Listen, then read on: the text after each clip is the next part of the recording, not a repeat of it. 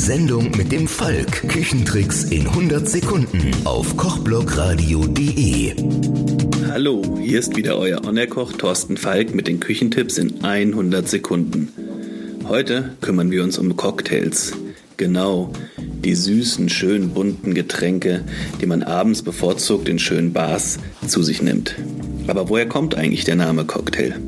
Es gibt mindestens fünf Versionen, die alle belegen wollen, dass sie der Ursprung der Bezeichnung sind. Alle fünf Varianten könnten möglich sein. Leider lässt sich die wirkliche Herkunft des Wortes nicht mehr nachvollziehen. Erstens der Hahnenschwanz. Cock heißt übersetzt Hahn und Tail Schwanz. Cocktail heißt demnach Hahnenschwanz. Eine Geschichte erzählt, dass der Trink früher mit einer Hahnenschwanzfeder garniert war. Zweitens der Eierbecher. Der Franzose Antoine Peugeot kreierte verschiedene Mixgetränke während seines Aufenthalts in New Orleans und servierte diese in Eierbechern.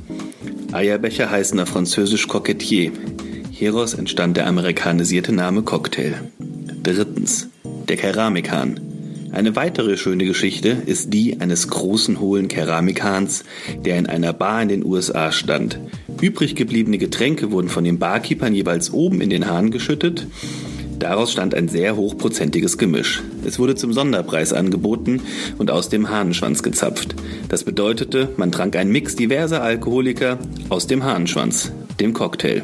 In dem Film Gangs of New York mit Leonardo DiCaprio sieht man in der Anfangsszene in der Kneipe ein Restefass auf dem Tresen stehen.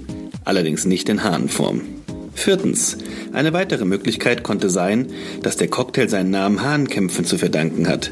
Es gibt eine Geschichte, die besagt, dass der Eigentümer des Siegerhahns dem getöteten Hahn die Schwanzfeder ausreißen durfte, um diese Trophäe dann mit einem Drink on the Cock's Tail zu begießen. Und fünftens, die Farben des Cocktails. Es gibt Cocktails, die nicht nur gemixt, sondern geschichtet werden. Dies ist möglich durch die unterschiedliche Dichte der Liköre. Wer die unterschiedlich farbigen Likteure nacheinander vorsichtig eingießt, schichtet unterschiedliche Getränkefarben übereinander. Das Glas von der Seite betrachtet ähnelt so einem bunten Hahnenschwanz. Alle Geschichten, alle Gerüchte, alle Überlieferungen könnten stimmen. Sie erscheinen alle logisch.